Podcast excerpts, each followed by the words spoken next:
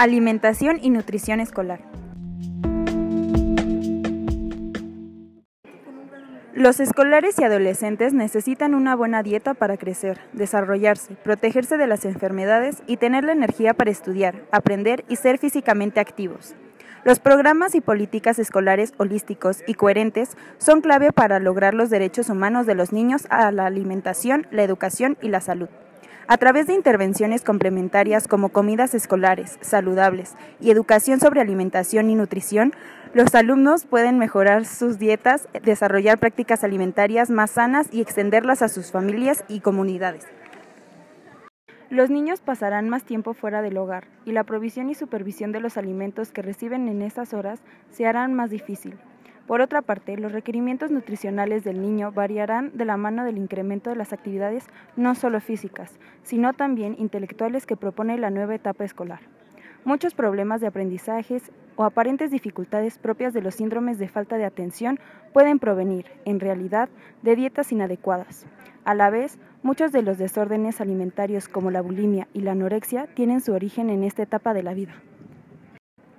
Niños mal alimentados estarán en peores condiciones para afrontar no solo la actividad escolar, sino otras muchas que los padres intentan agregar para su mejor formación física e intelectual. Entre ellas se cuentan los variados deportes, actividades artísticas como música, danza, plástica, etc., estudio de idiomas, informática, etc. Todas ellas dependen para su éxito de un buen aporte alimenticio. Para asegurarse de que el niño esté bien alimentado, no es necesario ser un experto nutricionista. Solo se requiere poner a su disposición una dieta variada y generar en él buenos hábitos alimenticios. Para ello, el hacer de la alimentación una costumbre familiar gratificante es la mejor receta. Sin embargo, la consulta periódica con el pediatra es necesaria. Previene posibilidades problemas y en esta y a otras áreas y trae tranquilidad a los padres. Una buena alimentación comienza con la primera comida del día. La importancia del desayuno radica en que es la primera ingesta luego de que el organismo ha estado varias horas sin alimento. La noche es, por lo general, el periodo de ayuno más largo del día, sobre todo para los niños, ya que estos duermen más horas que los adultos. Por ello, la importancia del desayuno no debe verse empeñada por puros ni por excusas. Lo ideal es hacer de la hora del desayuno un momento compartido de intimidad familiar, en especial para aquellas familias que no pueden reunirse en el almuerzo. El compartir el desayuno no solo garantiza que el niño hará una buena ingesta, que lo preparará para una jornada de intensa actividad, sino que crea en él un hábito que lo acompañará toda la vida.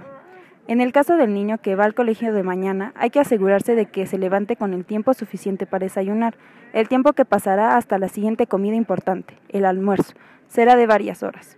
Esas horas serán muy intensas. A pesar de que pasará la mayor parte del tiempo sentado, la actividad física no es la única que requiere energías. La actividad mental también necesita un buen aporte. Otro de los problemas con los que deberían enfrentarse los padres es el de los llamados alimentos chatarra. Los niños tienen una especial predilección por ellos, ya que están sustentados por una enorme carga publicitaria y están presentados de una manera que llaman su atención.